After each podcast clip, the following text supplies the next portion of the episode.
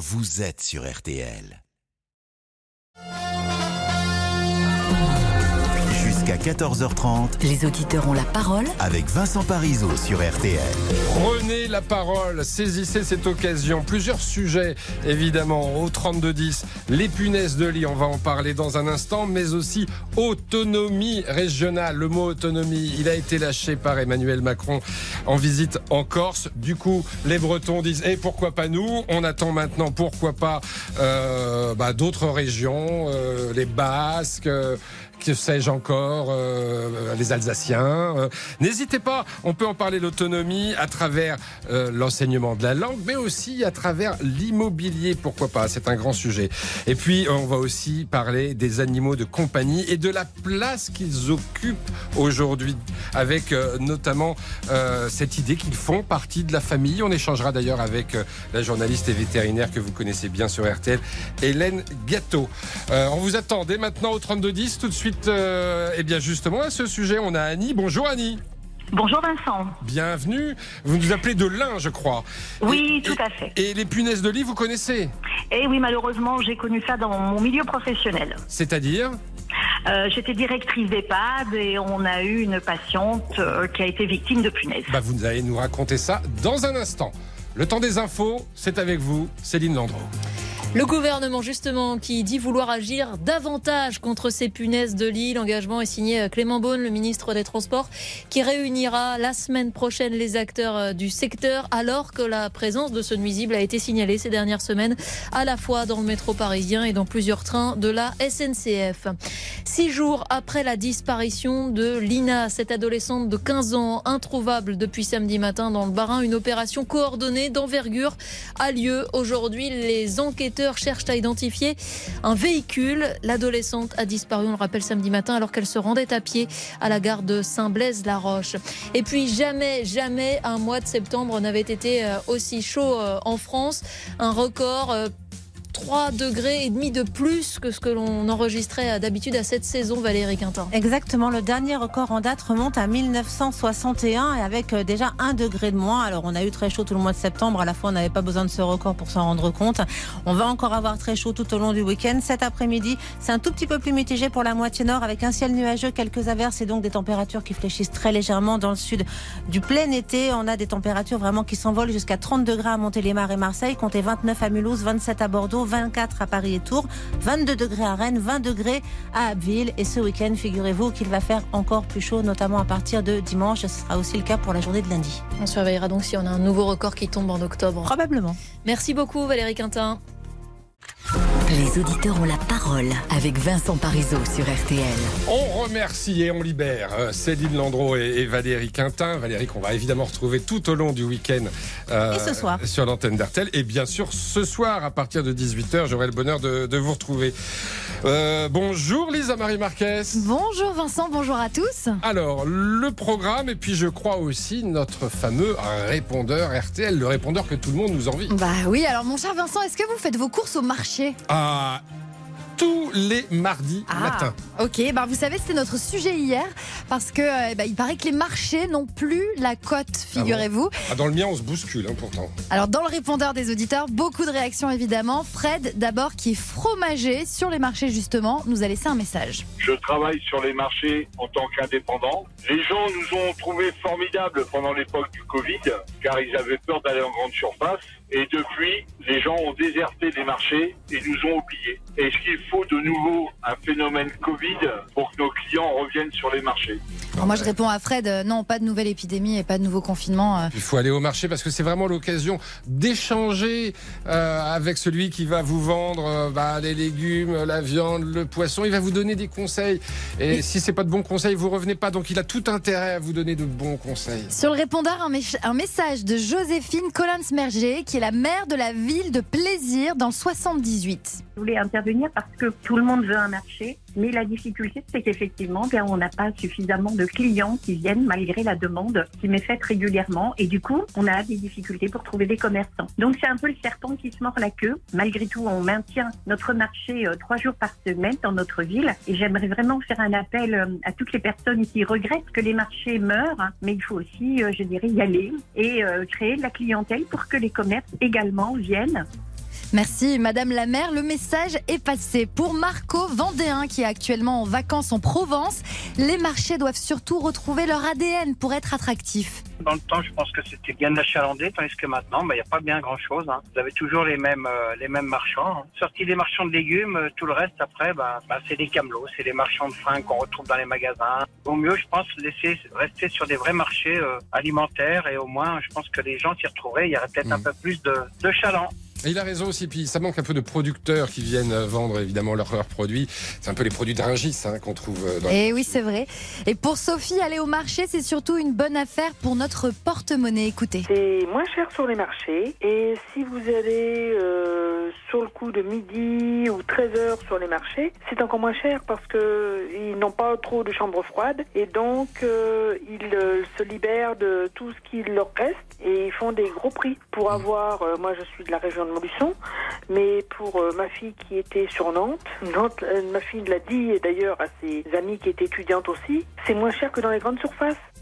Ça, c'est vrai. Hum, juste avant la fermeture, quand ils commencent à remballer, ils en ont, ils ont, ils ont un petit peu. Et on peut faire des, des bonnes affaires. Alors Mm, voilà pour les marchés. Autre sujet, et on va en parler aujourd'hui. Francis a souhaité réagir à la déclaration euh, du président de la République hier sur l'autonomie de la Corse. Ah oui. Si les Corses souhaitent vraiment avoir leur autonomie, dans ces cas-là, euh, bien euh, qu'il n'ait plus les avantages et toutes les subventions que donne le, que donne le territoire français.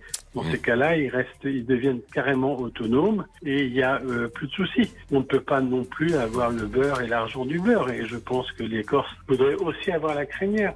Euh, Voilà, en tout cas, c'est votre avis, Francis. Moi, je propose que vous réagissiez évidemment à la fois à ce qu'a dit Francis, à ce qu'a dit Emmanuel Macron, qui a parlé euh, d'autonomie, mais avec la France et pas contre la France, évidemment. Et autonomie, ça veut dire quoi? Est-ce qu'on parle de l'enseignement de la langue? Est-ce qu'on parle de l'immobilier? Parce que vous savez que les nationalistes, encore, je voudrais un, statut de résident. Euh, euh, ça con- concrètement, il faudrait avoir euh, habité 5 ans en Corse avant de pouvoir acheter sa résidence, évidemment. De cela, il n'en est pas question pour l'instant. En tout cas, parlons-en au 32-10 et puis on parlera aussi des animaux de, de compagnie tout à l'heure. Et oui, des animaux de compagnie qui font euh, presque partie de la famille maintenant. Alors, il y a des animaux de très mauvaise compagnie. Euh, et ça, évidemment, on en parle. Ce sont les punaises de lit. Et on vous retrouve donc, Annie, dans l'un. Euh, vous nous disiez tout à l'heure, Annie, que vous aviez euh, dirigé un EHPAD, c'est ça? Une Oui, maison de tout à fait. retraite? Oui. Et, et- et que vous avez connu euh, ce cas avec Oui. une résidente qui, qui Avec avait une des punaises de résidente. lit. Oui, tout à fait. En, en fait, il faut savoir que le personnel, déjà dans les EHPAD, est, est très bien formé à l'apparition des punaises de lit. Donc, quand on a vu la résidente avec beaucoup de petits boutons, l'alerte a été donnée immédiatement, le diagnostic a été posé, et à partir de ce moment-là, on a été obligé, bien entendu, de mettre tout en œuvre euh, pour la protéger et, euh, et entamer une désinfection complète de Alors la là, c'est le grand, c'est le, j'allais dire, c'est le grand bazar. C'est le grand bazar, C'est le grand bazar parce qu'il faut faire. Oui. Il y a des chiens. Hein, c'est les sociétés, elles viennent avec des chiens, c'est ça Alors, alors, alors, les sociétés peuvent venir en prévention pour euh, euh, diagnostiquer ou pas la présence de punaises. Ça, Ouais. c'est très important de savoir parce que c'est relativement nouveau. Ce sont des chiens qui sont éduqués comme pour la drogue et qui, lorsque vous allez vous les emmenez dans une chambre, vont sentir la présence de la punaise et vont vraiment avoir un comportement comme euh, comme lorsque c'est de la drogue, je pense. Mmh. Voilà. Et, euh, et, et c'est très bien parce qu'il faut savoir que les punaises, hormis les boutons euh, qu'on voit apparaître, elles apparaissent très souvent euh, la nuit, dans l'obscurité. Euh, elles ne se voient pas forcément à l'œil nu et surtout, elles hibernent. C'est-à-dire que si euh, il n'y a pas un milieu chaud, à savoir l'être humain, eh bien, elles peuvent rester un mois, un, an, un an, pas un mois, Sans donner de nouvelles. an, sans donner de nouvelles, mais être toujours présente. Et dès qu'il y a quelqu'un dans le lit, paf, voilà. C'est le gros danger. Ouais, ouais, ouais, C'est-à-dire qu'on bon. croit s'en être débarrassé et pas du tout. Oui, et Mm. pas du tout. Donc il faut vraiment appliquer les mesures euh, importantes de, de linge lavé à 90 degrés, de linge mis au, au congélateur euh, pour les lainages, de jeter. Nous, par exemple, pour cette résidente, on a jeté bien entendu le matelas. Mm. Euh, on a surveillé l'état de la boiserie parce que les punaises peuvent s'incruster dans le bois également. Euh, ça a été un gros, gros, gros travail, Mm. Ouais, mais on là a éradiqué C'est le grand bazar vite. parce que vous vous Oui. rendez compte, tout le linge à Oui. mettre soit au congélateur, soit à laver Mm, à, tout à fait. À haute température. Puis il faut, Oui. rien, faut rien oublier parce que Ah, si on oublie oublier. une petite chose. euh, C'est terminé. Puis faire bien entendu des lavages à part. Faut surtout pas que ça puisse contaminer. Donc ce sont d'autres personnes. Mm. Donc ce sont des machines à part. C'est vraiment une euh, une organisation titanesque. Dites-moi, Annie, comment elles arrivaient ces punaises de lit chez votre résidente? Alors en fait, Vous avez mené la l'enquête famille- hein? Oui, bien entendu, oui. C'était la famille euh, qui entretenait le linge et euh, la famille ne s'est pas rendu compte qu'ils utilisaient toujours la même valise pour emmener le linge. Et, les, et Voilà. les punaises étaient dans la valise. Était dans la valise.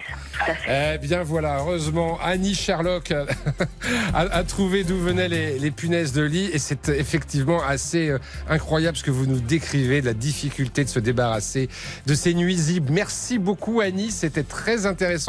On vous souhaite une belle journée dans l'Ain et puis on va marquer une courte pause et puis vous retrouvez dès maintenant au 3210 toujours sur ce sujet des punaises de lit. Euh, on a Marilyn et Dominique, tous les deux, eh ben, ils en ont été victimes. À tout de suite.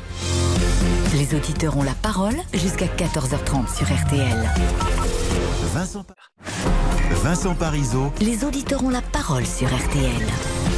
Émission qui n'existerait pas si Lisa Marie Marquez n'était pas Ah, là. Ben, évidemment, vous, vous faites quasiment tout dans cette émission. Et, et par exemple, vous pouvez nous parler des prochains sujets. Et oui, alors hier en visite en Corse, Emmanuel Macron a avancé l'idée euh, d'une autonomie euh, de l'île. Alors bah, on va vous poser la question, est-ce qu'il faut euh, plus d'autonomie dans les régions? Bretons, alsaciens, basques Est-ce que vous aussi vous voulez un peu plus d'autonomie? On attend vos témoignages. Appelez-nous au euh, 3210 50 centimes la minute. Et sur l'application euh, RTL, vous nous laissez des messages avec vos coordonnées afin qu'on puisse vous rappeler. Alors, en attendant, euh, on est avec nos nuisibles, nos punaises de lit, euh, qui, qui peuvent nous infester à répétition. Euh, N'est-ce pas, Dominique? Bonjour. Bonjour Vincent. Bienvenue, vous nous appelez de Marseille. Tout à fait, oui. Euh, et, et donc, vous n'avez pas été infesté une fois, vous n'avez pas Ah été non, infesté euh, deux fois, vous avez trois été fois. infesté trois fois, et trois fois en combien de temps En un an. Incroyable. Vous Ah, pouvez nous raconter alors, quand, euh, quand ça s'est passé, ça Bon, ben, ça s'est passé il y a à peu près euh, 4-5 ans. Ouais. Euh, ça devait être en 2018-2019. Donc, euh, bon, euh, il faut dire aussi que moi, je suis gardien d'immeuble. Donc, euh, j'ai j'ai dû sûrement les amener chez moi en débarrassant euh, les sommiers, les matelas infestés. euh. Ah, c'est ça. Euh, on dit que si on a des punaises de lit, par exemple, et qu'on veut se Ah oui, débarrasser de, son, amène, de son matelas, faut surtout pas le sortir comme ça dans, dans- dans les parties communes, parce que là, on, Alors, on infeste ah oui, tout oui. l'immeuble. Là, on a- ah oui, oui. De toute façon, moi, quand j'ai été infesté, là, euh, ce que j'ai fait, j'ai j'ai entouré mon matelas de plastique, bien Voilà. scotché. Je l'ai jeté aux encombrants. Ouais. J'ai pris, euh, j'ai- bon, moi, c'était radical. Hein, j'ai pris le, le, le sommier. J'avais un sommier en bois, euh, c'est avec du tissu autour. Euh, ce que j'ai fait, j'ai tout enlevé de tissu. Alors, je vous dis pas, il y avait des milliers de punaises. Oh là là. Je ne sais pas comment ils se sont reproduits en. Alors, comment je me suis aperçu, c'est en dormant. Je, je, je mets ma main dehors, mon bras dehors, parce que comme j'ai un problème de cavicule, Ouais. euh, Vous dormez, je me avec lève. le bras en dehors du matelas. Tout à fait, contre, contre le tissu. Puis le matin, je, un matin, je me lève, j'avais plein de boutons sur le poignet. Est-ce que c'était des boutons? Parce qu'on dit souvent, euh, d'ailleurs Ah, j'en ai fait l'expérience, bah, ils sont écoutez, alignés. Euh, c'était euh, on aurait dit une allergie. Ouais. Dans, euh, quelques euh, il y avait une quinzaine de boutons, euh, de piqûres. J'ai dit à, ma, à mon épouse, je dois être allergique à ce tissu. Alors c'est là qu'il m'est venu l'idée. J'ai dit, je vais enlever le tissu qui est autour du lit. Quand j'ai enlevé le tissu, mon Dieu, Ah. j'ai cru tomber à la renverse. Il y avait des milliers. Ce que j'ai fait, j'ai tout enlevé. J'ai pris mon petit chalumeau, euh, avec la petite bouteille de gaz. J'ai tout brûlé. J'ai- passé le chalumeau de partout, dans les plaintes, de partout, de partout. J'ai tout jeté aux encombrants. J'ai dormi euh, cinq jours euh, sur le carrelage avec une couette, le temps de, racheter la j'ai une question, Dominique, puisque vous Oui. m'avez dit que vous aviez vo- votre épouse. Vous dormez dans le même lit? Ah oui, tout à fait. Oui, oui, Elle, n'a jamais été piquée? Ben non. Hein, c'est ça. Euh, il paraît que c'est non. fréquent. Dans les couples, il y en a un qui est piqué et pas l'autre. Ben ouais, parce que je dois avoir le sang qui les attire. Sûrement. hein. Ça, non, mais ça doit être ça. Donc là, vous avez euh, tout euh, alors, mis le, le- le matelas dehors, tout passé au chalumeau. Vous êtes dit, je suis tranquille. Euh, Ben oui, je suis tranquille. Et puis six mois après, la, la chambre de mon fils, pareil, infesté, le matelas. Alors, plein de taches noires, de pites noires. Donc on sait de suite que c'est des punaises, hein, puisque euh, il, il a des traces de sang. Et euh, bon, ben, pareil, tout, on a tout, euh, tout jeté la literie. Et six mois après, c'est la chambre de ma fille. Alors, ma fille, quand elle a été piquée, moi, c'était rien, c'était 4-5 boutons. Mais ma fille, on aurait dit qu'elle avait été euh, ébouillantée. Oh elle avait des boursouflures. Elle, a- elle a, elle a dû aller à l'hôpital de la Timone. Elle faisait Euh, une réaction allergique. Ah, incroyable, incroyable. Moi, j'ai même cru qu'elle avait pris une, casserole d'eau bouillante sur le corps. Tellement Et elle quand avait des arrive ça, alors là, on se dit, il y a urgence, il faut absolument régler le problème définitivement. Ben, le problème, euh, c'est que euh, quand vous habitez en HLM, les HLM, ils prennent en charge euh, tout ce qui est les insectisations des communs, des caves, des gaines, tout ça, mais tout ce qui est euh, euh, chez les locataires, c'est privatif, c'est à la charge du locataire. Donc ça fait qu'il y a des locataires qui n'ont pas les moyens de faire des traitements et ils envahissent tous les autres. C'est c'est ça- pas plus compliqué que ça. hein. Est-ce que vous en êtes débarrassé aujourd'hui, Dominique? Ah oui, oui, euh, ça fait 4 euh, ben, Bon, là, la, la première chose que j'ai fait quand j'ai changé les literies, j'ai acheté une, une housse intégrale. Anti, pour pas que les punaises puissent rentrer dans le C'est lit, ça. on sait jamais. Voilà. Et par contre, j'ai racheté un sommier en fer blanc, parce que le bois, c'est pas possible. Le bois, les punaises, elles rentrent dans les interstices, euh, vous pouvez pas vous en débarrasser. Donc, euh, évitez d'acheter des, des sommiers en bois, sur- surtout à latte, parce qu'ils se mettent dans les... euh, dans, dans les lattes, enfin dans les dans interstices, dans les lattes, dans les le- le coins, sommier les-. Euh, Voilà. Vous avez fait l'addition ou pas? Vous savez combien ça vous a Ben, coûté? ça m'a coûté 5000 euros. hein. Combien?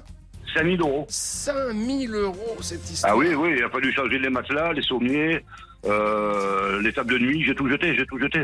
Et personne ne nous rembourse. Oui, c'est ça, c'est 5000 euros de votre poche. euh, C'est tout, ah oui, oui, c'est tout de notre poche. Même le traitement, le, le traitement, c'est de notre poche. euh, Et, et- et la literie, ben, bon, quand il y a eu le Covid, le gouvernement, il a aidé pour le Covid, mais là, c'est une, c'est quand même, euh, euh, Ah oui, c'est- un- vrai euh, problème. enfin, Je demanderai tiens, tout à l'heure, on aura un sanitaire. spécialiste. euh, je vois sur euh, mon écran qu'un spécialiste a décidé de nous appeler, un spécialiste en traitement des punaises de lit. On va lui demander tout à l'heure s'il existe des, des assurances, par exemple, qu'on peut peut-être prendre pour se protéger. Parce que 5000 euros comme ça à sortir, faut pouvoir encore.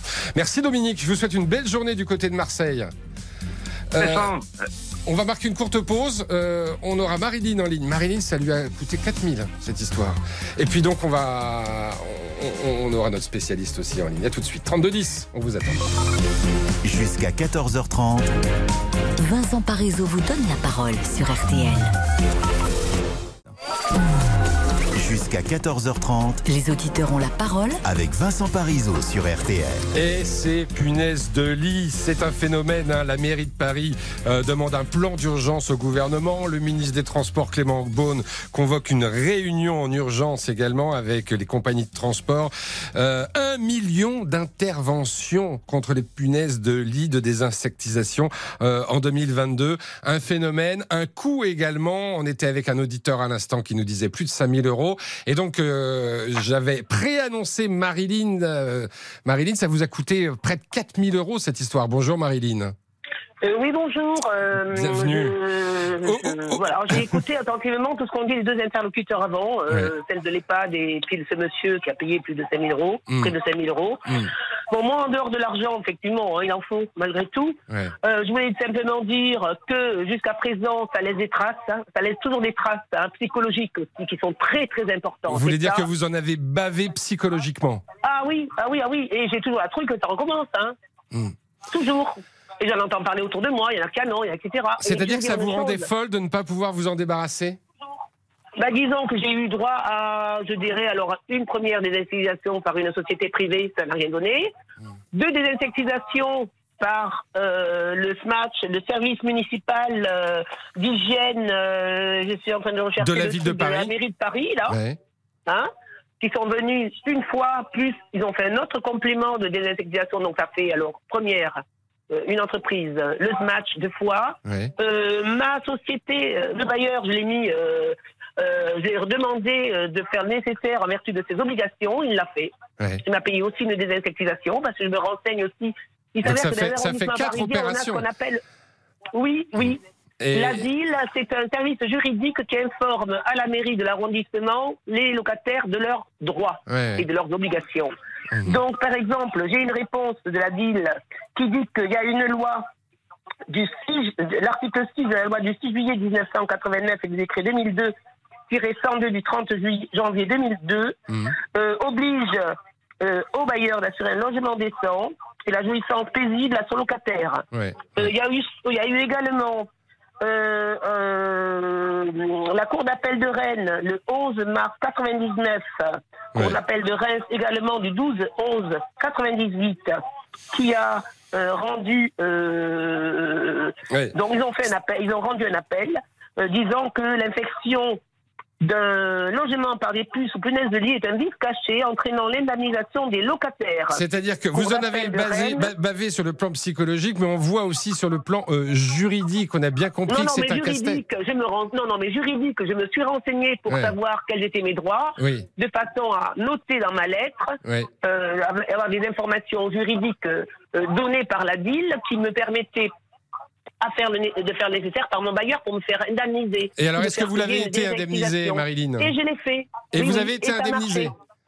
Et ça a marché. Ah, bah très bien, ça, c'est une bonne nouvelle. de loi et et en mettant les cours de, les, les informations. Ouais. Il a fallu aller chercher l'argent, Les, les rendus des cours d'appel. Ah oui, je vais chercher. Bon, Ouais, me c'est ça. hein. C'est ça. Vous êtes. bah, on sent, on sent, Marilyn, que vous êtes une personne Mais euh, déterminée. on peut le faire quand on a un problème. Hmm. Il faut se renseigner auprès de euh, la DIL. C'est un service juridique de la mairie qui donne toute information. Alors là, vous parlez de Paris, hein, mais quand on habite à la campagne ou quelque Ah oui, chose alors c'est peut-être différent. C'est peut-être différent. Mais euh, en prenant une, euh, par exemple, je sais aussi que quand on a une assurance, on peut demander aussi un complément de 10 euros par mois. L'ai fait récemment. Ah ben on va voir une ça. assurance ouais, ouais. juridique complémentaire qui permet d'avoir des experts qui viennent en aide. Mm.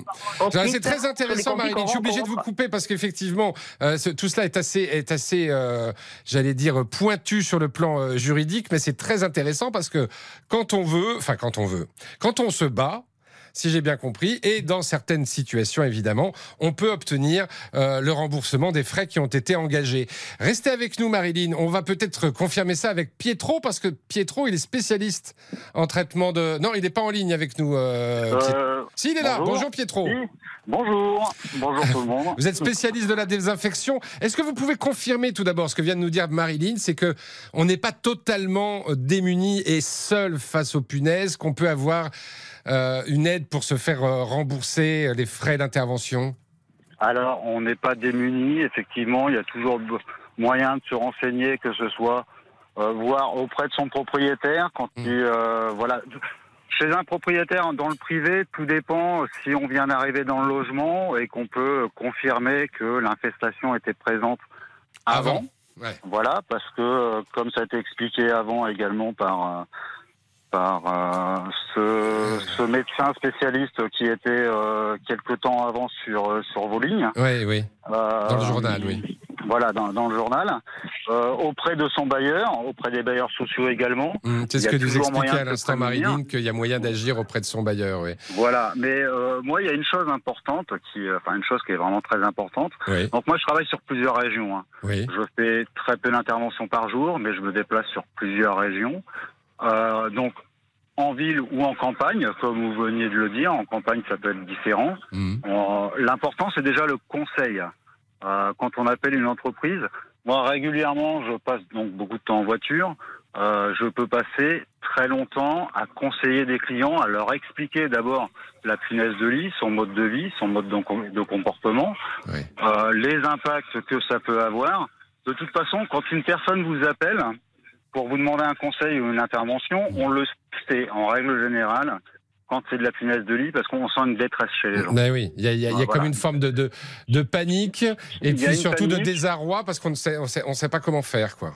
On ne sait pas comment faire. Il y a eu une, euh, une très grande publicité euh, sur ces derniers mois sur les punaises de lit. Euh, ce qu'on- Vous savez ce que je vous propose, Pietro, parce que je sens, je, je- je sens, je sens que vous allez nous dire des choses euh, très importantes et très intéressantes, et je voudrais pas euh, vous couper euh, au plein milieu. Donc, je vais, je vais, je vais anticiper ça. On, on marque une toute petite pause dès maintenant, et puis dans un instant, vous allez nous expliquer comment on s'assure que ce sont bien et bien des punaises de lit, euh, à qui on fait appel, qu'est-ce qu'on peut faire? Pour s'en débarrasser, et puis combien ça coûte. C'est intéressant parce que vous êtes nos experts. C'est ça ce qu'on apprécie évidemment dans cette émission. Nos auditeurs sont nos experts. Au 3210. À tout de suite. Les auditeurs ont la parole jusqu'à 14h30 sur RTL. Vincent Parisot. Vincent Parisot. Les auditeurs ont la parole sur RTL. Alors au 3210, je vous l'ai expliqué, il y a Lisa Marie euh, qui est à mes côtés, mais il y a aussi euh, Victor en régie qui, qui s'occupe évidemment plus précisément de vous avant que vous n'interveniez à l'antenne. Donc on va directement aller à la source. Hein bonjour Victor. Bonjour Vincent, bonjour à tous. Alors qu'est-ce qui nous attend au 3210 Eh bien au 3210 et sur notre application RTL ainsi que notre page Facebook, on a quelques réactions par écrit. On commence avec Sandrine. Nous en avons eu cet été dans un hôtel à Annecy. Je ne vous raconte pas des vacances. On va- Elle parle évidemment des punaises de lit. Nadine, j'en ai eu pendant trois ans sans savoir d'où ça venait ces petites piqûres. Tout mon immeuble de 18 étages était infecté. La galère pour désinfecter, je ne vous raconte pas. Et Sylvie nous dit, je touche du bois. Pour l'instant, j'y ai échappé. Bon bah voilà, Sylvie, pourvu que ça dure. Ah ouais, on croise les doigts pour Sylvie. Alors on retrouve Pietro, euh, parce que franchement vous êtes no- no- notre spécialiste. J'ai des questions toutes simples euh, qui me viennent. Tout d'abord, la, la piqûre de punaise de lit. euh, on, on dit souvent que si on est piqué de manière, enfin en ligne, euh, Oui. c'est souvent ça. C'est souvent des punaises de lit. Est-ce que vous confirmez? C'est euh, c'est le rare individu qui va. Alors quand je dis individu, moi je parle d'insecte. Hein. Mhm. Le rare individu qui euh, qui va vous faire des boutons, une série de 3-4 boutons alignés. C'est ça. Là, vous êtes sur de la punaise de lit. Mhm. On peut confondre un bouton de punaise de lit éventuellement avec des piqûres de moustiques. Euh, après, c'est pareil. Vous avez des gens qui peuvent se faire piquer et qui ne vont pas réagir. C'est ça. Euh, Et d'autres qui vont surréagir. Comme là, tout à l'heure, il y avait un auditeur qui nous parlait de sa fille. Euh, Voilà. C'était absolument dingue. Autre question, est-ce que c'est dangereux donc, donc, donc, moi, c'est, euh, ces piqûres, je donne toujours un conseil aux clients, un des premiers conseils hein, que je Oui. donne. Les deux. Déjà, on ne jette pas s'il n'y a pas lieu de jeter. Et un point important, c'est de pouvoir apaiser, parce que physiquement et moralement, euh, vous aurez toujours une détresse chez les gens. Ah bah oui, on avait tout à l'heure cette auditrice qui Euh, nous disait que voilà. psychologiquement, elle en a vraiment bavé. hein. Donc, donc pour ça, vous avez en pharmacie. Alors je vais pas, euh, je vais être obligé, sans Ouais. citer la, la marque du produit, mais Ouais. euh, citer les crèmes. Ouais. Euh, une pharmacie qui, par exemple, plutôt que d'aller spray, euh, d'aller vendre des sprays euh, euh, magiques anti-punaise de lit. Ouais, ça, c'est de la poudre Euh, de perlimpinpin, comme, ouais, euh, comme on dit. C'est, euh, c'est même pas perlimpinpin, ça peut être parfois assez. euh, enfin, on parle d'insecticide, hein, donc Mm. euh, même si c'est sur euh, un taux euh, moins important qu'un insecticide euh, professionnel, ça Mm. peut toujours avoir Ouais, des ça, ça peut impacts. être dangereux, ouais. Mais ils vendent des crèmes. Alors là, prenez vos stylos. Hein. Euh, euh, ça permet de bien cicatriser les boutons parce que des boutons en été sur les avant-bras ou sur les jambes, Mm. euh, C'est pas très joli, voilà, hein. pour- c'est pas joli. Donc les gens, voilà, s'ils peuvent cicatriser très rapidement, donc Cicafalt est très bien. Mm. Et Xeracalm, hein, qui permet d'apaiser, de soulager, d'éviter les démangeaisons. Ok. Bon, vous allez chez Euh, votre pharmacien, en tout cas, vous demandez plutôt des, des- des crèmes, si j'ai bien compris, euh, plutôt que euh, des, des insecticides qui ne Ah, fonctionnent pas et qui Alors- peuvent même être dangereux, y compris pour nos animaux de compagnie, Qui dont on peuvent- va reparler plus qui tard. peuvent fonctionner accidentellement Ouais. ou qui peuvent réduire. Mm. Euh, ce qu'il faut surtout pas, c'est que ça devienne un répulsif et qu'une punaise de lit qui est dans une pièce euh, n'aille pas se déplacer dans une autre. C'est ça, parce que Voilà. sinon, évidemment, on on n'a rien, on n'a rien réglé. Euh, et, et puis faire appel à des spécialistes comme vous, c'est ça, Pietro? Bah, au moins pour du conseil, dans Ouais. un premier temps, au Mm. niveau détection, s'assurer que ce soit déjà des punaises de lit. Moi, je- régulièrement, je reçois des, des appels pour des, des punaises de lit. Quand on discute avec les gens, alors certes, oui, il faut prendre un peu de temps. Donc, pendant ce temps-là, on travaille pas. Enfin, on travaille pas. Mm. On, on ne gagne pas d'argent. Mais, euh, on- le- conseil, pour moi, ça reste une obligation. Mais par exemple, quand on, a la certitude que c'est une punaise de lit, euh, la, la- la- la première réaction qui peut paraître du bon sens, mais il faut parfois se méfier du bon sens, c'est de dire bah, je vais jeter mon matelas. Non, alors on ne jette pas son matelas. Bien, Un matelas, on va le jeter quand il a 5-10 ans, parce que voilà, Mmh. euh, arrivé à certaines années, question hygiène, on jette un matelas, il faut le changer. Mais un matelas coûte cher, peut coûter trop cher dans des, euh, dans des milieux sociaux où c'est très compliqué déjà en début de mois. Bah oui, là on a Euh, des donc, chiffres, leur 4 000, demandez- 5 000 euros, des gens nous Voilà, donc euh, on n'assassine pas les gens avec des tarifs non plus. Mm. Euh, un, un matelas peut se traiter à la vapeur sèche. La vapeur sèche fonctionne euh, très bien fonctionner sur un matelas dès l'instant où on prend son temps, dès l'instant où, où, voilà on applique un protocole doucement. Mm. Euh, voilà, il n'y a pas besoin de systématiquement jeter un matelas, un lit. Euh, des vêtements également, on ne jette pas ses vêtements si euh, si on a une infestation de punaise de lit. En revanche, on les met au congélateur ou on les met, on les lave à, à- à quoi, Alors, 60, vous- 80 vous- degrés Ouais, vous 60. la- vous l'avez à 60 pour des linges, qui, des linges qui vont se laver à 60. Pour un linge qui ne se lave qu'à 30-40, euh, automatiquement, si vous le lavez à 60, Ah bah, la après, on le met plus, ça va oui. pas lui plaire. Non, non, mais on le met au euh, congélateur, lui, peut-être. Alors, on le met au congélateur quand on a la possibilité de le mettre au congélateur, hein, parce Bien que sûr. voilà, faut quand même avoir de la place, Ouais. ce qui est, ce qui est pas toujours évident. Après, euh, alors, ce sont des choses que j'ai éprouvées moi-même également. Je, les- je les ai essayées avant de, avant de les conseiller. Un linge qui se lave à 30-40, on le lave à 30-40, on le sèche soit au sèche-linge à très basse température, Hmm. ou alors on ne le sèche pas, on le laisse sécher naturellement, mais surtout on passe euh, le fer, la vapeur du fer à repasser sans coller sur la fibre, sinon vous détruisez Ah votre bah linge. oui, oui. En Mais- fait, ce que vous nous dites, c'est ne, ne paniquons pas. Euh, Non, non, non. Allons-y Faut- tranquillement. euh, faut prendre son temps. Il faut prendre son pour, temps. Pour le linge, Mm. alors, juste pour revenir sur le fer à repasser, il faut faire attention parce que euh, un accident domestique, c'est vite Ouais, arrivé. bien sûr, bien mais sûr. euh, on est sur une vapeur sèche entre 150 et 200 Ouais. degrés. Donc en étant à plusieurs centimètres d'un linge, euh, Mm. on, peut toujours le traiter quand même. Euh, vous nous confirmez une dernière chose, Pietro, avant de vous quitter, parce qu'il y a beaucoup de monde au 32-10. Oui, oui, oui, ouais, ouais. Euh, vous, vous nous confirmez que, j'allais dire, et- et n'y n'y voyez pas malice, euh, les affaires fonctionnent bien pour vous en ce moment. Ce que je veux dire, c'est que ça se, ça se multiplie de manière spectaculaire, les punaises de lit. Alors en toute sincérité, en toute franchise, je dirais oui, malheureusement. Mm, ouais. Oui, oui, malheureusement. C'est un phénomène, Mais- effectivement, que peut-être il faut, il faut prendre à bras le cœur au niveau de l'État. C'est ce que demande la mairie de Paris. Et je vous rappelle Voilà. que... Et, voilà. et- Oui. et- et moi, je donnerais juste quelques conseils aux gens qui ont des, des soupçons euh, sur des punaises de lit. Ouais. La détection canine, oui, effectivement, c'est très bien. Il y a, y a- il y a pas mieux qu'un chien pour euh, détecter les punaises de lit quand on ne les voit pas ou quand on ne Ouais. voit pas de traces. Maintenant, la détection canine. euh, quand on fait une observation, enfin moi je n'en fais pas, hein, Ouais. euh, mais quand on fait une observation, une détection, euh, si on vous dit non non vous restez à l'extérieur parce que sinon ça va déranger le chien, Ouais. euh, c'est que déjà il y a un souci. Ouais, ouais, ouais. Là, faut faire attention aux escrocs. On a bien compris, Pietro, que comme ça se multiplie, le nombre de sociétés qui vous disent Ah, mais on est spécialiste en traitement de punaises se multiplie aussi et que là-dedans, il y a des escrocs. Donc, vous restez toujours présent, évidemment, lorsque euh, on cherche à les retrouver, ces punaises. Merci, Pietro. Vos conseils valent de l'or. Merci encore au 3210. Une petite pause. Et on vous retrouve avant de parler de nos régions, comme on dit, et puis de nos animaux de compagnie, ceux-là, de bonne compagnie. Évidemment, on les aime. Envoyez-nous vos messages sur l'application RTL ou appelez-nous au 3210. 50 centimes la. Vincent Parisot, Les auditeurs ont la parole sur RTL. De toute la France, vous avez la parole, de toutes les régions de France. Et si j'insiste là-dessus, c'est parce qu'on va en parler justement des régions et de ce mot qui a été lâché par Emmanuel Macron, autonomie. N'est-ce pas, euh, Lisa Marie Et oui, en, en visite en Corse hier, Emmanuel Macron a avancé cette idée d'une autonomie de l'île. On l'écoute. Nous sommes à un moment historique. Et la Corse a aujourd'hui besoin de davantage de liberté, de la reconnaissance de son identité, de sa singularité insulaire et méditerranéenne. Nous devons avancer. Et il faut pour cela l'entrée de la Corse dans notre Constitution. Ayons l'audace de bâtir une autonomie à la Corse dans la République. Alors le président de la République a-t-il ouvert la boîte de Pandore en proposant hier une autonomie pour la Corse? On en parle tout de suite. Ah bah évidemment, et on en parle avec un Corse de Corse.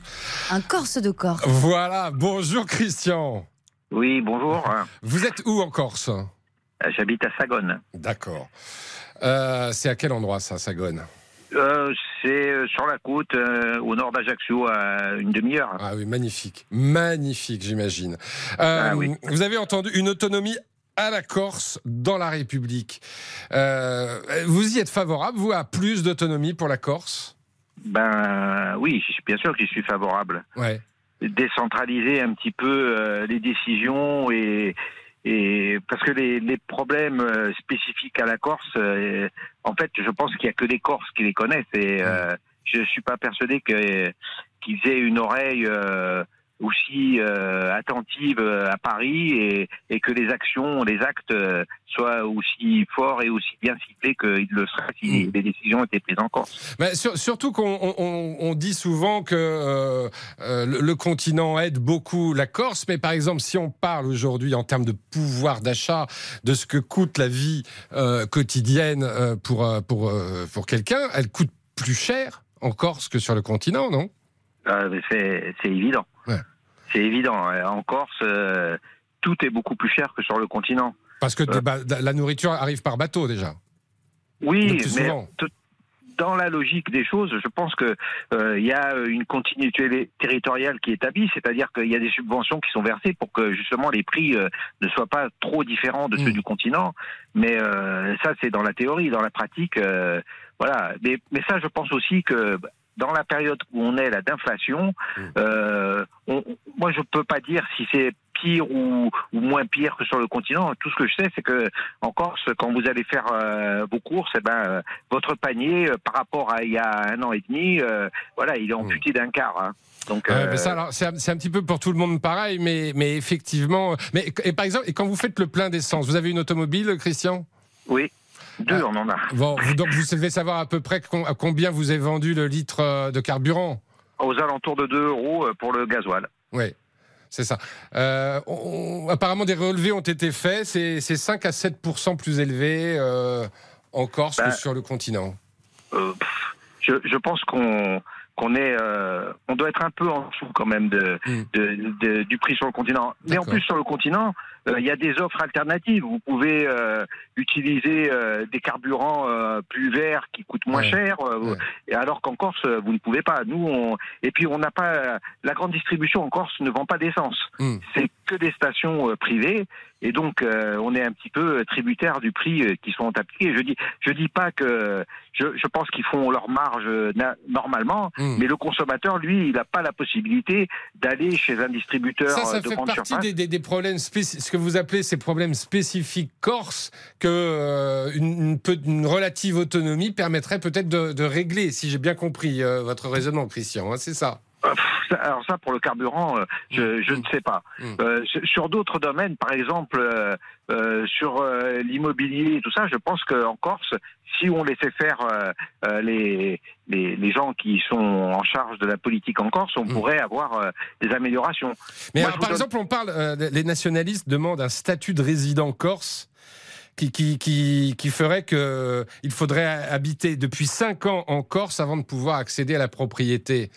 Oui. Euh, vous y êtes favorable à ça? Oui, tout à fait. Et je pense que, euh, euh, Emmanuel Macron a dit niette. Hein. Oui, je sais, mais parce que Emmanuel Macron, il ne regarde pas ce qui se passe et en Corse et sur le continent. C'est parce, qu'aujourd'hui, on a du mal à se loger quand on est en Corse. Ah, absolument.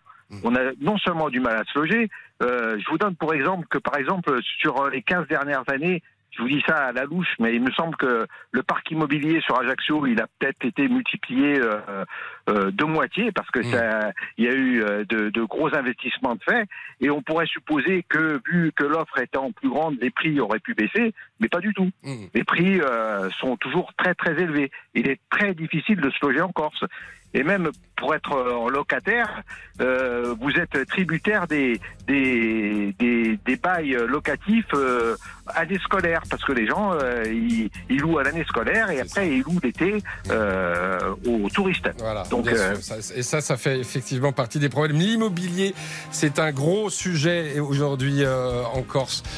merci Christian, on vous souhaite une belle journée au nord d'Ajaccio, on l'a compris. On va marquer une courte pause et puis alors, dans un instant, on va retourner sur le continent avec Jacques, avec Laurent, euh, qui euh, veulent nous dire en substance, euh, oui, c'est ça. Alors, on va commencer à donner ça aux Corses, et puis ensuite, ça va être les Bretons, les Alsaciens, les Basques, etc. À tout de suite. Jusqu'à 14h30. Vincent Parisot vous donne la parole sur RTL. Jusqu'à 14h30, Les auditeurs ont la parole avec Vincent Parisot sur RTL. Et vous tous au 32-10 de toutes les régions de France, évidemment, vous pouvez intervenir. On était en Corse à l'instant. Pourquoi? Parce que hier, en visite sur l'île, Emmanuel Macron a avancé l'idée d'une autonomie, d'une autonomie à la Corse, hein, dans la République. Voilà ce qu'il a dit. Euh, alors, question, est-ce qu'il a ouvert la boîte de Pandore, comme on dit euh, le président? Bonjour Jacques. Bonjour Vincent, très heureux de vous parler. Ah bah moi aussi, très heureux d'échanger avec vous. Euh, à Lons-le-Saunier, c'est ça? C'est ça. Euh, bah moi je vous pose la question, est-ce qu'il a ouvert la boîte de Pandore? Ben, euh, J'ai regardé hier le, le président. Mm. Euh, je crois que même les Corses ne s'y attendaient pas d'ailleurs. Oui. Et c'est la première fois que je vois un président être applaudi en Corse. Bah, on ne s'attendait pas à ce qu'il prononce le mot autonomie. Tout à fait. Et euh, tout le monde l'a applaudi, ce qui est quand même rare. Mm. Et, évi- et évidemment, c'est un petit peu dangereux ce qu'il fait parce que d'autres régions vont peut-être se réveiller, comme les, les Basques, les Catalans, euh, les Bretons. Ah bah ils ont déjà commencé les Bretons. Oui, hein. oui, j'ai entendu ce matin sur vos ondes le président de, en Bretagne là, qui a commencé à dire euh, pourquoi pas nous. Ah oui. Donc, euh, ça va être une, une question de, de conscience, hein, parce que ça peut ouvrir aussi, ça peut permettre aussi à l'État, d'une manière ou d'une autre, de se désengager financièrement de certaines choses en disant aux régions qui veulent leur indépendance. Écoutez, on va vous la donner, mais par contre, vous allez vous autogérer financièrement, Mm. et nous, on, va, on peut se désengager de certaines choses. Alors après, il y a le barrage, j'allais dire, de la, de la Constitution, hein, parce que euh, c'est l'article 2, hein, euh, la République est une et indivisible, et la langue est le français. Je crois que c'est un- je- je- un peu... peux vérifier, mais voilà, il me vé- semble, on va, je on va vérifier, mais je pense que ça doit être à peu près ça. Je suis pas, je, je suis pas convaincu que le vote euh, à l'Assemblée soit soit pas forcément favorable, hein, parce qu'il y a encore euh, beaucoup de gens qui tiennent à, à ce que l'ensemble du territoire français reste euh, républicain, parce que euh, vous savez, la, la Corse, euh, depuis des années, moi j'ai eu la chance d'y aller pour deux. Ah bah euh, la Corse est quand même déjà déjà une, euh, une partie de la France différente des autres. Ah bah oui, ils ont leur propre assemblée. euh, C'est Bien l'article même dans- 2 de la Constitution. hein. Voilà, Et puis ça. même dans le dans le fonctionnement des institutions là-bas, c'est Mmh. très euh, euh, quand on dit ils sont très corses, je peux vous dire que euh, quand vous êtes de l'extérieur, on vous a- On vous fait aime sentir. bien. Ouais. On, on vous aime bien parce que vous êtes là pour faire tourner l'économie du pays, mais surtout, venez pas nous emmerder Ouais. à faire autre chose ou faire du business. Le business, c'est réservé aux Corses.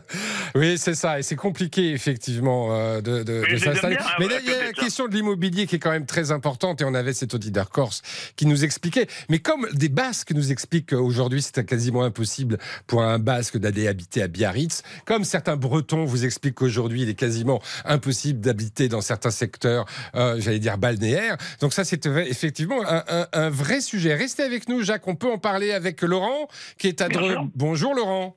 Oui, bonjour. Euh, C'est c'est très gentil d'avoir retrouvé l'article de la Constitution. C'est ce que j'avais dit tout à l'heure à votre, euh, votre standardiste. Ouais. Alors moi, je vous appelle pour le compte du, de l'OLP, l'Organisation de libération du Poitou.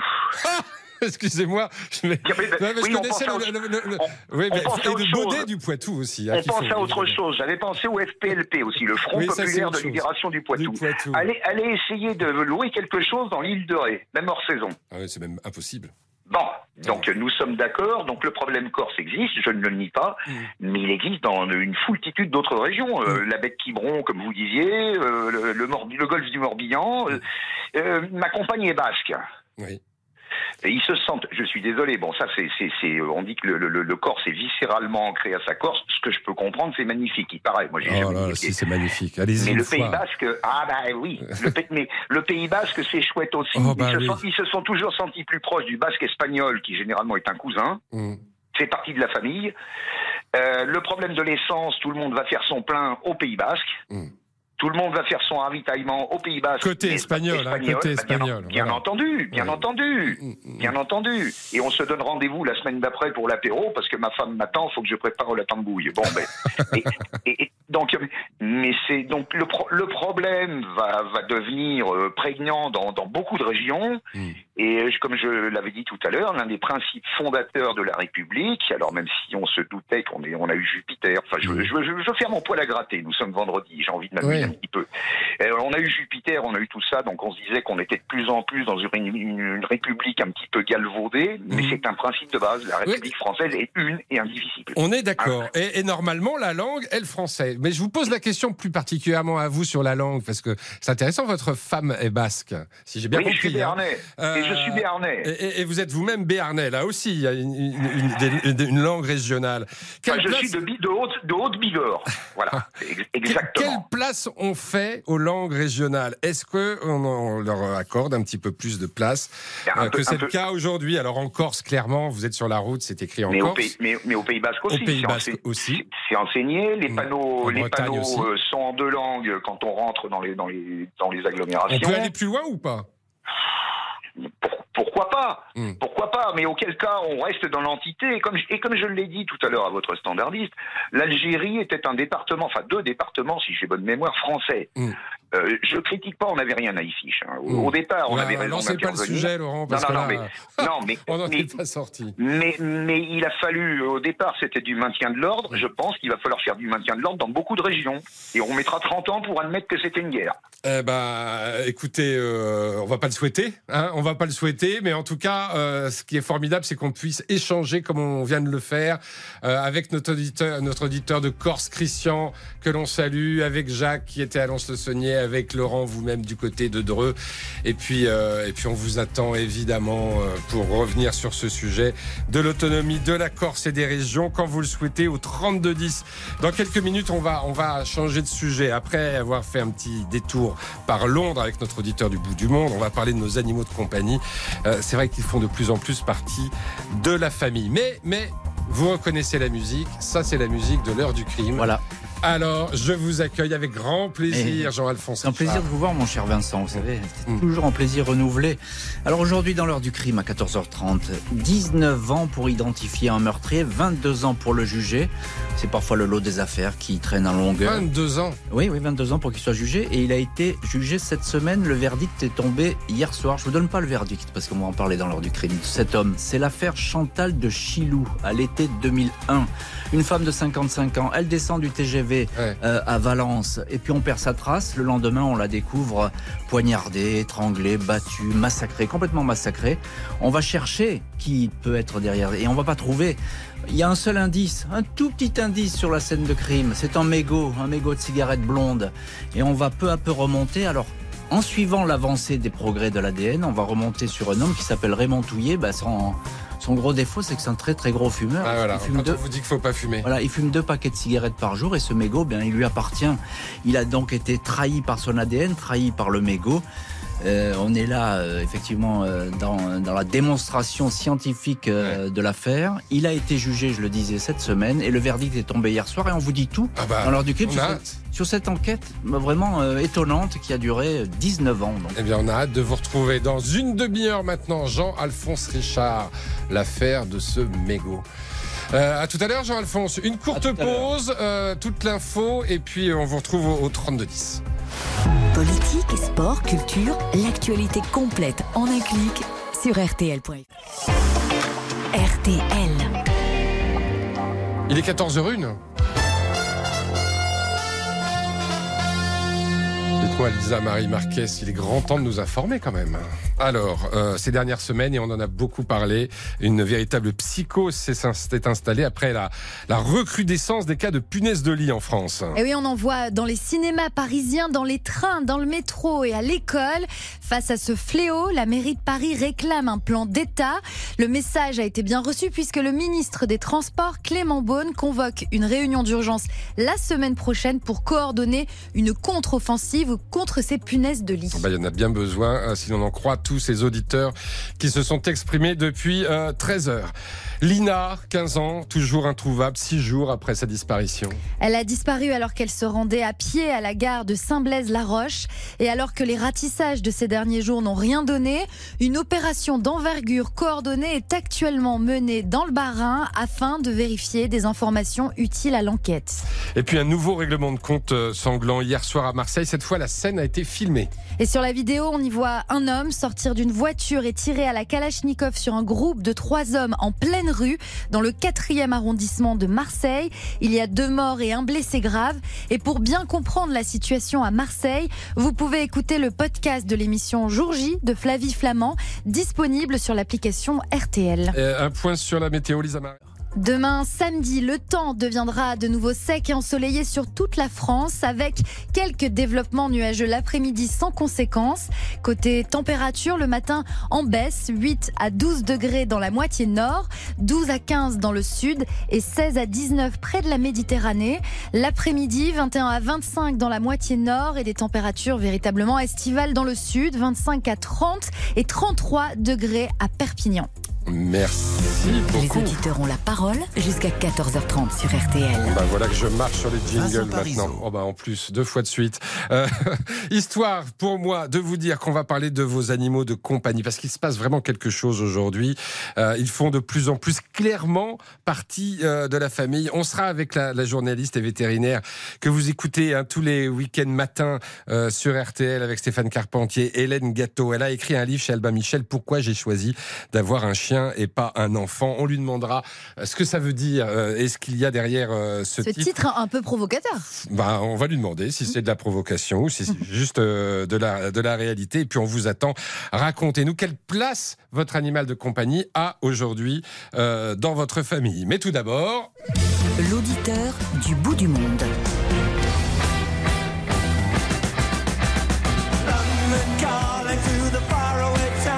Eh oui, c'est Londres qui, nous appelle, euh, puisqu'on est avec euh, Adrien, euh, londonien d'adoption. Bonjour Adrien. Bonjour Vincent. Bienvenue sur l'antenne d'RTL. Vous êtes notre auditeur du bout du monde.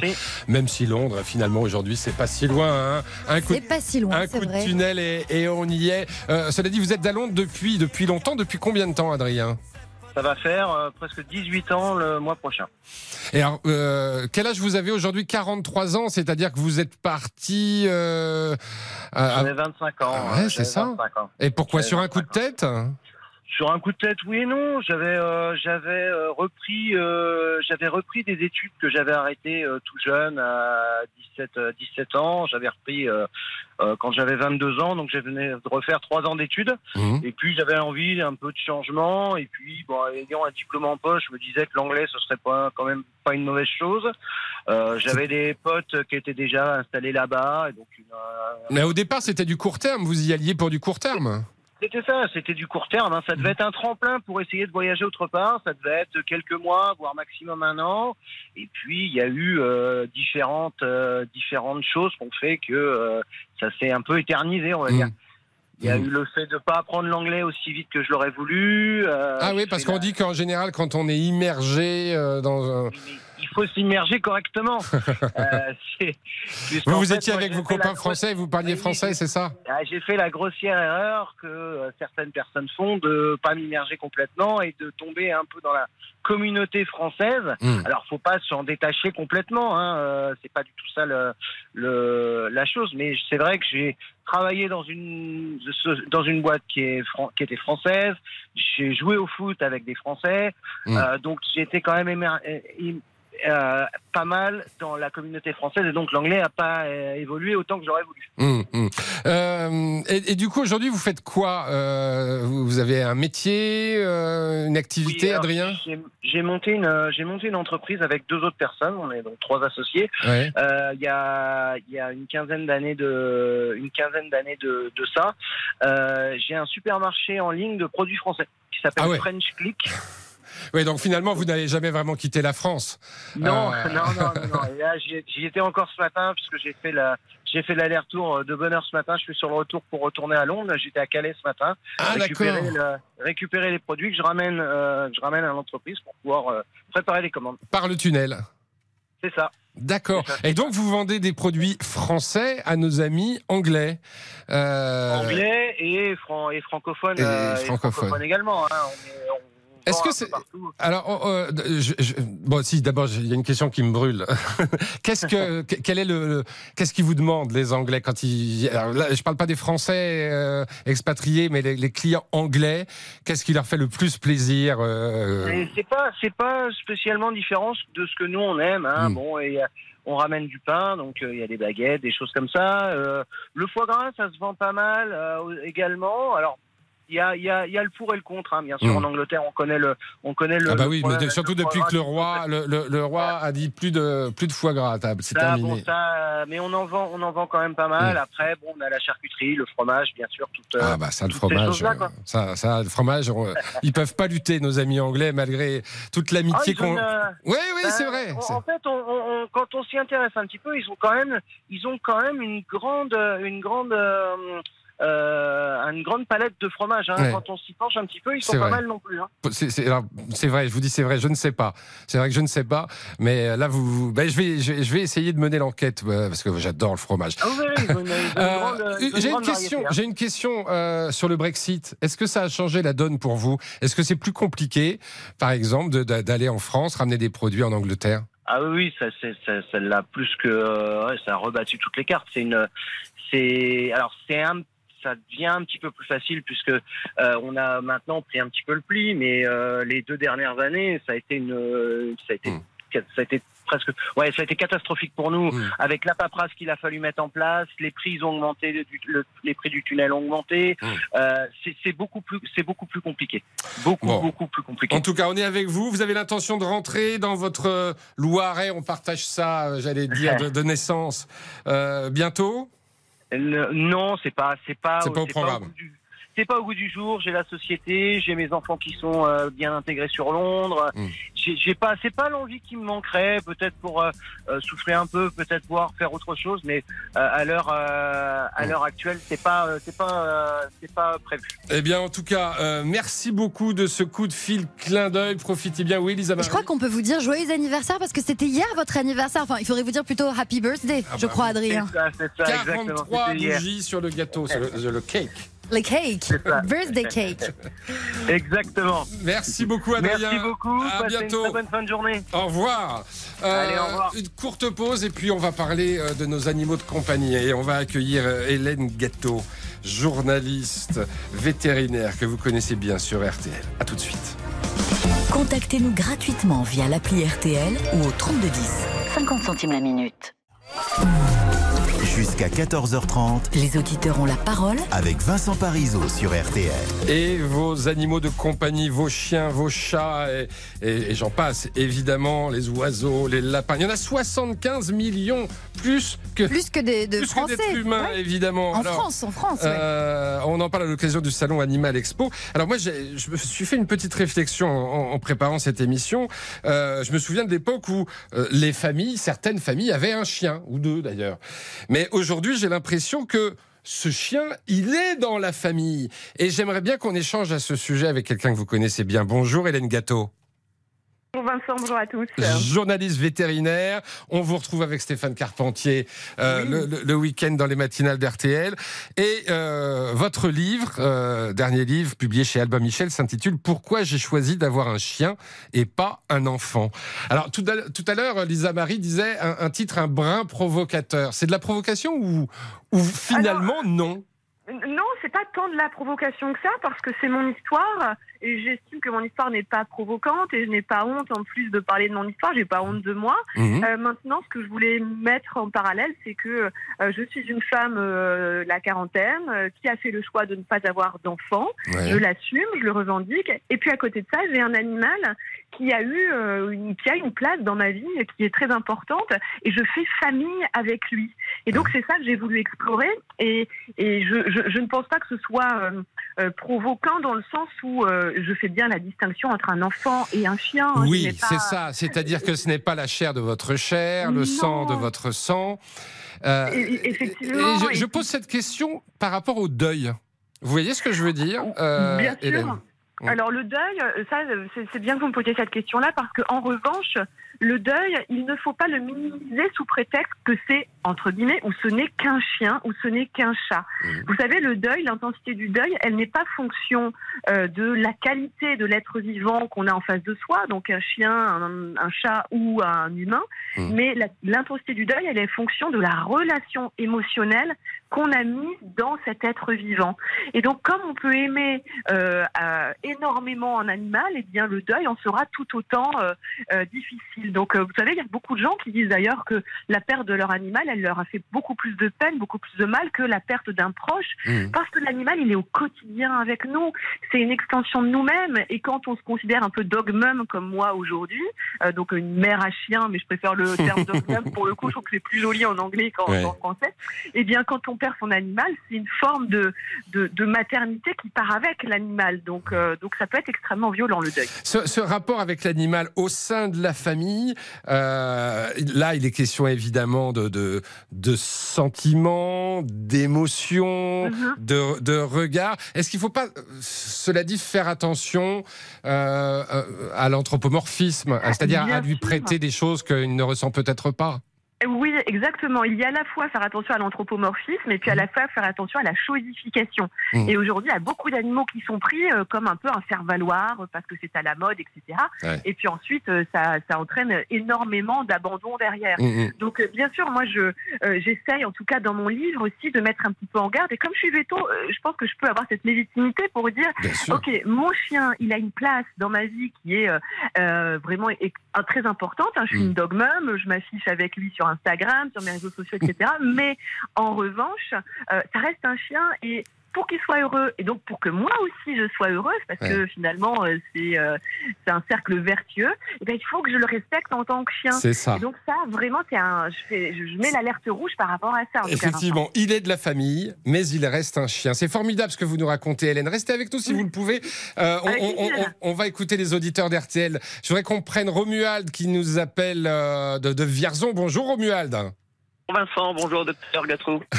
Routier, c'est ça? Oui, c'est ça. Mais je vous ai eu déjà un petit peu euh, pour parler de, de- du vol d'animal, justement, ah. de chien. Ah oui, très Voilà. bien. Effectivement, je me, je me- je me souviens.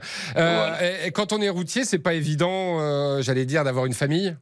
Ben non, non, non, c'est le problème de beaucoup de routiers. Et moi, ça fait 15 ans que je roule, j'entends les anciens qui disent j'ai pas vu grandir mes enfants. Euh, bah voilà, moi j'ai fait le choix de ne pas avoir d'enfants. J'ai un chien qui est comme mon enfant, mais euh, comment voilà, comment il s'appelle hein? Alors elle s'appelle Choupa. Ah, c'est une fille. Ouais, ouais, elle s'appelle Choupa. Ça fait euh, presque un an qu'elle voyage avec moi. Ouais. Et avant, j'en ai une autre qui s'appelait Fripouille et qui a voyagé 13 ans avec moi. C'est comme mon enfant. Mais Alors- au moins, je la vois grandir. Alors c'est ça que c'est important, c'est comme votre enfant, mais effectivement quand Fripouille est parti, j'imagine que même si vous étiez très triste, vous n'avez pas, vous n'avez pas été dévasté comme peut l'être un parent. Ah, alors, je sais pas ce que c'est que d'avoir des enfants. Je peux pas me mettre à la place des gens qu'on ont. Mais pour Fripouille, euh, si, si, j'ai été très très loin parce que j'ai fait une dépression. Euh, j'ai été dans une pompe funèbre animale hein, parce que Fripouille, c'était mon enfant. Donc euh, voilà, pour Fripouille, c'était très compliqué. J'avais perdu goût à la vie et j'ai repris un chien et euh, à la SPA toujours. Et c'est comme mon enfant. Par contre, effectivement, c'est un chien, mais je ne, je ne peux pas, je ne veux pas avoir d'enfant. Si c'est pour ne pas les voir grandir, Oui, bien sûr. Et puis on comprend pense- et on respecte totalement, euh, totalement Voilà. ce, ce- ce- ce choix, évidemment, euh, Romuald. Vous embrassez Choupa? Pas de souci, merci à Euh, vous. c'est- elle a- une petite race ou elle a une race? C'est un petit croisé euh, Sharpei Staffy qui vient de la SPA. Un petit corneau, comme on dit, mais Ah bah très vous faites deux trois caresses sur la Pas de truffe. souci, pas de souci. Merci à vous. Vincent. Et dans un À instant, bientôt. on va retrouver Marilyn, parce qu'elle, elle, elle n'a pas un chihuahua, elle a un chihuahua. Vous savez pourquoi? Euh, Parce qu'elle nous appelle du schnorr. À tout de suite. Les auditeurs ont la parole jusqu'à 14h30 sur RTL. Vincent Paris. Bonne journée avec RTL.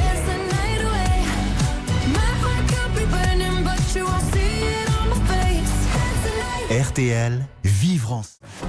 Vincent Parisot, Les auditeurs ont la parole sur RTL. Et on parle de la place de votre animal de compagnie euh, au, sein de la cellule familiale. Je vous expliquais avant l'émission, Lisa Marie, que lorsque j'ai eu un chien, moi, bêtement, j'avais un petit jardin, j'ai acheté une niche et j'ai dit, bah, le chien, il va dormir euh, dans le Dans la niche. À la niche. Normalement, c'est là que va un chien. J'ai eu immédiatement, mais toute la famille sur le dos, les enfants, mon épouse, etc. Résultat des courses, eh ben, il a jamais mis le pied La dans la niche. la il a toujours été, il a jamais mis la patte dans la niche. Il a toujours été à l'intérieur. Alors, euh, de la maison. On, on vous retrouve. On va essayer de vous écouter euh, rapidement parce que vous êtes extrêmement nombreux au 3210 pour nous parler de, de la place de votre animal euh, au sein de la famille. Je disais, Marilyn, elle a un, elle a un chihuahua. Bonjour, Marilyn. Oui, bonjour à tous, bonjour aux auditeurs. Vous êtes du, du côté du Touquet. Nous sommes, euh, oui, effectivement, à Edin, euh, du côté du Toupier. Et alors, je voulais vous témoigner de la place que prend notre petit Nino Ah bah, euh, dans la famille. Vous allez dire techniquement pas beaucoup de place parce qu'un chihuahua c'est très petit. Combien il pèse? Oui, mais euh, au niveau, euh, oh, il doit peser euh, 3,5 kg.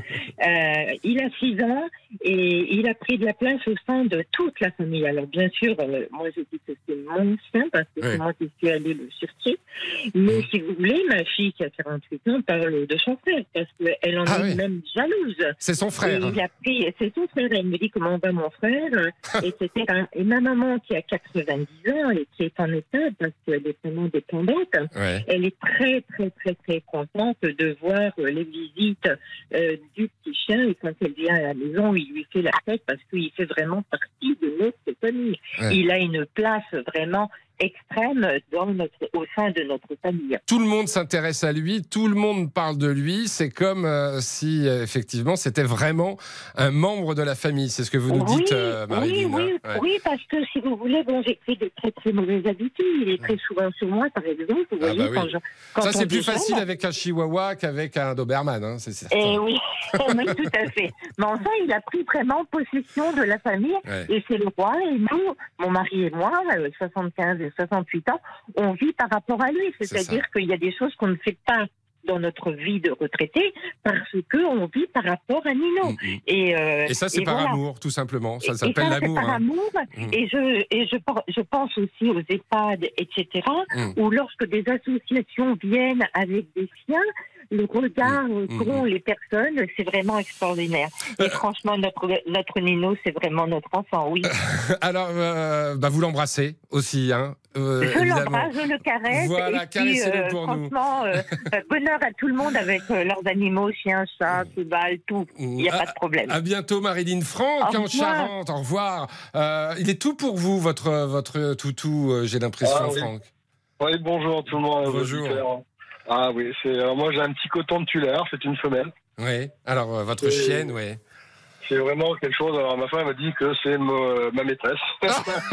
Voilà, D'une certaine manière, elle fait partie de la famille aussi. C'est la famille élargie, si on peut dire.